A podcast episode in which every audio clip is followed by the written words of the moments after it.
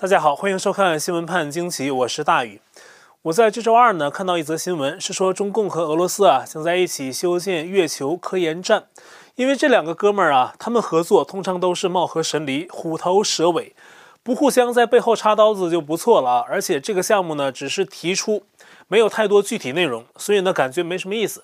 当时在节目前面的新拍要览里提了一下啊，就没再细说。但我看呢，好像不少媒体都在跟进报道这事儿啊。今天呢，咱们也简单说一下这个项目到底什么情况啊，还有月球探索的一些奇闻。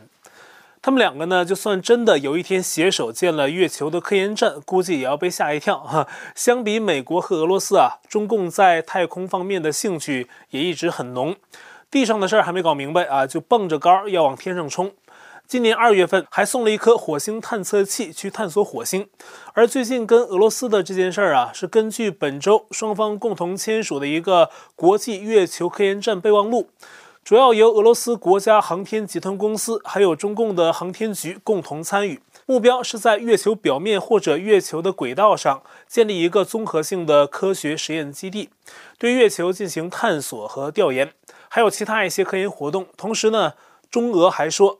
科研站会向其他感兴趣的国家和国际机构开放，但是说这些有什么用呢？这科研站的策划书还没写好呢，什么时间开始建啊？要持续多久？设计方案怎么样？什么都没有，我们只能找些参照来试想。假设他们联手建月球的科研站会用多长时间？我们就说这个现在的国际空间站啊，这个空间站呢，只距离地球四百公里，十五个国家参与，前后花了十年才建造完成。那月球距离地球更远啊，而且目前呢只有中俄两个这个名义上的伙伴参与，不知道这个宏图啊要什么时候完成，而且呢成本会相当高。我之前有一期直播节目讲过，美国加州有世界上第一个轨道建筑公司，想在近地轨道啊修建一个环形的太空酒店，还有日本的一个富豪提出要二零二三年绕月旅行。所有这两个项目都要依赖 SpaceX 的火箭回收技术和正在试验之中的太空飞船来完成。中俄都没有 SpaceX 的技术啊，就想建月球科研站，这会有很多挑战。有专业人士分析说呀，啊，中俄的这个月球项目可能最早也要2024年才开始协调，2026年才能起步。这只是预想，但是呢，中俄的这种联手象征意义可能更大。它会使美国意识到要继续努力发展太空能力。川普执政的时候啊，对太空就特别重视，还成立了太空军。目前为止，美国的太空技术从各方面来说还是相当领先。一九五九年九月，虽然前苏联的月球二号撞击月球表面，成为世界上首个触及月球的国家，但是完成且成功进行了月球探索任务的国家还是美国。从一九六九年七月阿波罗十一号登陆月球，到一九七二年十二月阿波罗十七号在月球着陆，美国的 NASA 在四十一个月的时间里面执行了六次登月任务。那每次呢都有两个人登月。那第一个登月的是尼尔·阿姆斯特朗，但是呢，美国为什么在一九七二年十二月之后到现在就没再登月了呢？关于这方面的都市传说很多啊，这也是我们接下来要谈的。说句笑话啊，中俄即便想联手探月，但是月球的背面他们敢看吗？有的朋友可能会说，二零一九年一月，中共不是发射了一个什么月球探测器在月球背面软着陆了吗？但类似这种事儿啊，它比美俄晚了近六十年，而且呢，中共的探测器技术能感知到的事物不一定全面，跟人类自己登上月球亲眼观测、目睹到的景象可能也会有所区别。美国早在上世纪六七十年代就登陆月球，但是呢，却在第六次登月之后戛然而止。民间议论说，是因为遇到了外星人或者是外星的飞船所致。那么实际上啊，美国一九六九年七月第一次登陆的时候，就有一段奇闻：阿姆斯特朗在月球轨道上还没登陆的时候，就跟地球上的人说自己见到了意外的事物。他说：“天哪，这些东西令人惊讶的大啊，难以置信，这是宇宙飞船。”哎，这里有啊，在另外一处呢，还有一队排列在那里。他们在月球上正注视着我们，而月球的背面呢，更是非常神秘，因为月球总是一面朝着地球，另一面呢，人类是永远看不见。这个情况呢，就像是人类发射的卫星，所以呢，月球背面有什么，更令人感到好奇。美国中央情报局在一九七二年做过一个特殊的实验，就是请特异功能者来观看月球背面的情况。这个特异功能者叫英戈斯旺，具备遥视功能，就是坐在一个地方可以看到千里万里以外的景象。在美国国防部的监督下，CIA 的人跟斯旺说了一下需要他观看的月球背面的地理坐标。然后呢，斯旺就看到了啊，他说那里有一个像玻璃穹顶一样的东西，里面还有体型高大的人形生物。但是呢，斯旺突然说，那些生物好像感觉到有人在盯着他们，在试图寻找是谁，这让他感到害怕。于是呢，实验终止了。稍稍回了回神，啊斯旺说他看到的生物不像是人类。还有一个例子，美国停止登月之后呢，前苏联在一九八七年又发射了一个月球探测器。发回来的一张照片，人们惊讶地发现呢，在月球背面的陨石坑里面，居然有一架美国二战时期失踪的轰炸机。一九八八年七月，科学家在试图观测这个区域的时候呢，他们又发现这架轰炸机又没有了。那这件事呢，可是得到过媒体的广泛报道，可以说是一桩奇事。但是呢，时过境迁，不知道当年的外星人啊。由于现在邪恶中共霸权的延伸，还有更多的人类探索企图，是不是已经不堪其扰搬走了啊？但神秘的月球背面依然有很多谜团待解。其实，美国 NASA 呢是最有条件可以进一步探测月球的。川普政府时期给 NASA 定下了新的登月计划，以展现美国的国力，并且进一步更新太空技术。重返月球的原计划呢是2024年，现在不知道会不会有变数。那么，拜登政府说呢，川普的这个计划呢，他们不会动。可是呢，不会动是不会动，NASA 的地面设施却成了拜登政府征用的对象啊！这件事儿呢，说起来有点奇葩。拜登政府一上来呢，就叫停了边境墙的修建。那有的地方呢，螺丝没拧上啊，有的地方不见了，或者有一段完整的墙壁上留下了几个大窟窿。不仅浪费了金钱时间，更重要的是加剧了边境危机。拜登并且要求释放一些被抓起来的非法移民，整个边境管理向松弛化发展。这可不是小事儿，大家都知道啊，美国南部边境的非法越境，那可不是单纯的个人行为，那是极左派组织为了搞乱美国的本土文化和秩序，超负荷的向美国社会输送不同人种、不同文化背景的移民。有专门的这样极左组织啊，在南部边境组织移民越境，大批大批的往这边搞。而在美国国内呢，他们宣传平等、大爱、反歧视。所以啊，这些政治正确搞得一般政客都不敢下狠手去管非法越境者。川普政府时期就还好啊，现在呢，拜登刚上两个月不到，边境管理又是一塌糊涂，甚至比奥巴马那会儿更糟。我们跟大家不是介绍了吗？仅二月份啊，至少十万非法移民越境被捕，这还只是被捕的人数啊。这个边境外的人一看啊，哎呀，拜登不管啊，美国现在随便进，过去四年没进来的人，还有新的报名美国永久旅行的人啊，开始扎堆往美国走。大家看这个画面啊，这是美国德州跟墨西哥交界的一个点，就这么一个点。大家看有多少人等待越境？他们是排着队，然后有小船一批一批运到美国的边境。合法移民排队等待面试，可能要几年才能拿到美国的居留权。这些人直接就进来了，你还不能管，你管重了，受惩罚的是你，因为你不够大爱。那么刚才说的 NASA 设施是怎么回事呢？就是现在进来的非法移民太多，怎么办呢？拜登政府的卫生和公众服务部就要求联邦机构腾出现在还比较闲置的设施，用来安置非法入境的未成年人。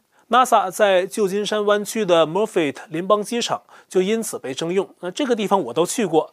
二零一零年的时候，好早了啊！那会儿呢，我去看当地举办的一个学生的机器人设计比赛啊，一晃都十年过去了。根据二零一四年的一个消息，这个地方呢已经被出租给谷歌公司，用于机器人等高科技的实验开发。但是呢，目前还不知道具体的用途。但问题是，这一安置就不知道要被占用多久。美国媒体就质问呢，说这些未成年人需要一直等到他们跟家人团聚，才会被从安置设施中释放，通常比预计的时间呢要久很多。而目前呢，根据一个之前统计的数字，这样的非法越境未成年人现在就有超过八千人被安置在联邦的各个设施之中，有的是被安置在民主党自己一直批评的大笼子里面。拜登政府喊大爱，结果呢，变相制造了新的人道灾难。三月十一号，拜登签署了民主党力推的一点九万亿美元疫情纾困案，看上去好像挺慷慨的，是吧？但是呢，其中只有百分之九是给平民百姓的真正的疫情补助，另外百分之九十一的费用全是用于各种其他项目，包括左派支持的一些东西。有一幅漫画显示，民主党的佩洛西和舒默两个人搬着一个装着差不多两万亿美元的大钱箱啊，从一个叫“你孩子的未来”的储蓄所里面出来，看上去呢，穿戴的是盗贼的装束啊，急急忙忙出来啊，箱子上写着“为民主党州解困”。然后呢，佩洛西还喊了一句话：“快看梅根和哈利的采访。”这是指民主党力推这项极具争议的纾困案的同时。主流媒体播放了梅根和哈利的专访，吸引了大量的公众关注，似乎有转移视线之嫌。那这个漫画呢，就是说左派在利用给人们的一点点福利为噱头，搞的却是他自己的那套东西。现在的世界啊，被左派搞的是好坏不分，轻重主次混乱。那边呢，缅甸人流着血不管，几乎是无视；而这边呢，却特别热衷不同群体的平等权利，力推男女同厕等类似的政策。而且呢，拜登本周还新签署了一个行政令，就是美国军人如果想变性啊，政府出钱，变性手术费用还有医药费全包。这可不是开玩笑啊，这是实实在在拜登签的行政令。我不歧视任何群体啊，尊重任何人的合法权益。我就说这个事儿啊，左派以平等大爱之名，把精力全花在了这些事儿上。但是真正很多地方在杀人放火，他们却不去管，还说特别重视女性权益。但是呢，缅甸现在就有很多女孩在枪口下丧生，但是西方左派连个实际动作都没有。最近几天呢，缅甸人持续抗争，很多城镇同时进行。按照媒体公开统计，本周啊。又有至少十人死亡，这是外界已知的数字。那还有缅甸的一名全国民主联盟的官员，是一个校长，因为参与抗争，白天被逮捕，晚上就被发现惨死狱中。人们指控军政府法外处决。我听缅甸朋友说，当地呢小地方还好些，因为有地方武装组织保护，但是呢大城镇就不行。缅军白天晚上的杀人放火，无恶不作，形同战场。而拜登的国务院最近的回应只是说。对侵犯人权的行为和施暴者追究责任。一名缅甸观众又给我写信啊，他说呀，三月十一号，军警直接用机关枪扫射，好几个民众啊脑袋开了花，有的是脚部中弹，而且呢有人活着被带走，很快回来的却是尸体。军警说是楼上掉下去摔死的，但是呢身体上却有被虐待过的痕迹。军政府把中共那套学的是挺快的哈。那缅甸政变一个多月了，缅甸人死了很多。这位观众说呀，只求联合国等国际力量帮不了忙，也别说场面话，着实恶心。不管是联合国闭门会议还是公开采访，缅军暴行持续。虽然大家都懂啊，需要走国际程序啊，再实际行动，但是呢，人民每天等着他们讨论好自己的利益关系链的时间里面呢，等到的却是一串串死亡的数据跟无能为力。这位缅甸朋友还警告说，中共想把缅甸当成自己的后花园，拿走缅甸的稀土、电能，并利用缅甸土地铺设油气管，然后一切准备好之后，再把台湾搞过来。中共是不是很期待这样做呢？毕竟老迈的拜登执政，也许是他这样做的一个好机会。以上都是缅甸观众分享的观点啊，他就是之前接受我采访的会讲中文的 Alisa 啊。这里呢也再次感谢他的关注和分享啊。的确如他所说，拜登上来之后，中共更嚣张了。下周呢，三月十八号，美国的国务卿布林肯还有国家安全顾问沙利文跟中共的主管外事的杨洁篪。以及外交部长王毅会在阿拉斯加举行二加二峰会，是外界了解双方立场的好机会。布林肯在自己推文中说，谈话会涉及双方还有深刻分歧的领域。根据已知的消息，他们会谈到的有五大话题，分别是疫情、气候、香港、台湾、中共对澳洲的贸易禁运。目前呢，拜登政府从策略层面将中共列为主要的战略对手。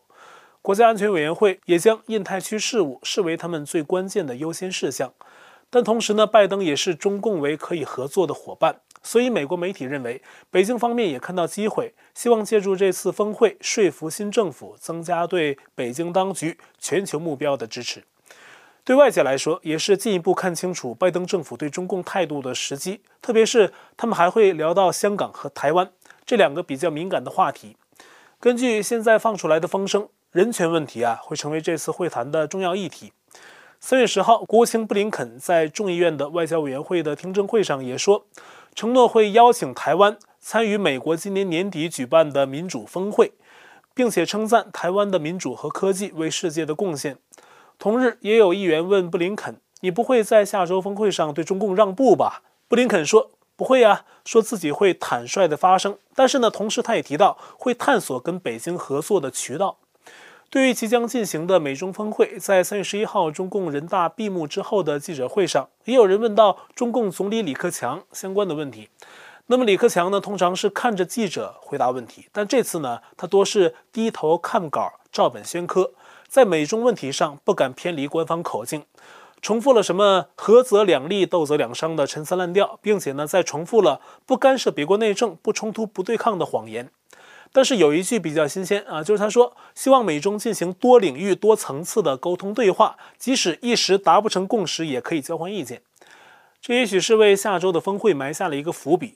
而在已经闭幕的两会上，最受瞩目的事情就是人大正式在三月十一号通过了修改香港选举制度的决定，两千八百九十五票赞成，零票反对，只有一票弃权。相比二零二零年推出国安法，还有一票反对，六票弃权，明显更加惨淡。而人们都在问那一票弃权是谁的啊？截至成稿还没有答案。但是人们知道的是，肯定不是李克强。他不仅没有弃权和反对，投票的时候也没有再伸出可爱的中指，而是跟坐在旁边的维尼兄啊一起伸出了食指。新的选举制度，特首选举委员会从一千两百人增加到一千五百人，界别增加到了一共五个。新增的界别由港区全国人大代表、港区全国政协以及全国性团体香港成员组成。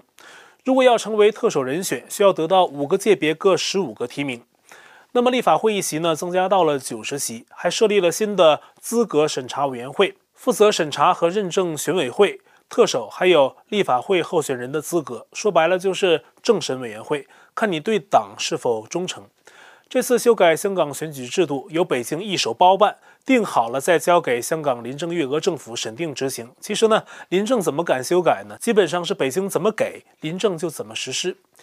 有观察人士认为啊，北京已经全面放弃了港人治港的承诺，抛弃了一国两制，也切断了真正民主派人士的议会路线。以后香港特首跟大陆的市长估计区别将不大，而中联办主任呢，将更加成为香港市委书记的角色。有消息说，主管香港事务的张晓明下周呢，可能就会为香港选举制度的改变前往香港。此外，三月十号，政协主席汪洋在北京的政协会议上主持投票，以两千零七十九票赞成、零票反对、五票弃权，通过了支持全面推行爱国者治港原则的政治决议，支持人大改变香港选举制度的决定等等。啊，中共两会啊，两大橡皮图章，这协调的还挺有默契。因为香港的民主倒退，美国社交媒体脸书三月十号告诉法新社说，就因为这个顾虑啊，原本打算联手谷歌修建一条长八千英里的连通美国、台湾、香港、菲律宾的海底光缆工程，也要做出改变。他们将放弃原本要连接香港的主张。该公司呢，目前已经向美国联邦通讯委员会 FCC 递交申请，而这条海底光缆呢，将能够在极短的时间内传输大量的资讯。促进太平洋两岸的沟通，中共也真是诲人不倦。而刚刚结束的中共两会上，之前引起人们关注的一个细节，那日本媒体有了新的解读。日经新闻的资深编辑中泽圣二三月十号发文说，二零一五年夏天，人民日报发表了一篇文章啊，劝说党内元老辩证地看待人走茶凉，说要适应不在其位不谋其政这种新常态。而习近平在两会期间呢，多次在面前放了两个茶杯，就是要避讳这个茶凉啊，要始终保持有一个杯子呢是热的。这是日本媒体的有趣解读啊。那么中共目前在大陆内部面临的问题也很多。今年的全国高校毕业生将达到创纪录的九百零九万，这一部分是中共高校持续的连年扩招造成的。那么另外呢，还有退伍军人以及最多达两亿八千万的农民工需要就业。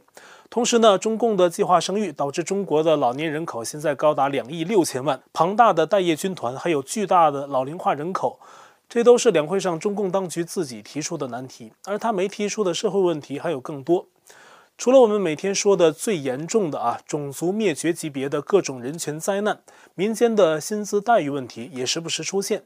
三月十号，国内流传美团外卖的人员罢工，引发关注，原因据说是他们的薪水降低了。我们之前也报道过啊，国内其他外卖平台的员工因为待遇问题呢，号召全国罢工。而在海外，三月十号传出了另一个消息，说中共驻柏林的大使馆遇袭，一名四十二岁的男子在三月十号清晨六点，带着一些燃烧装置扔进了中共在德国柏林的大使馆，造成建筑起火，但是很快被人用灭火器扑灭。这名男子后来被逮捕，警方说呢还在调查犯罪动机，据说呢已经由刑事调查的人员接手，作案原因呢目前还不知道啊。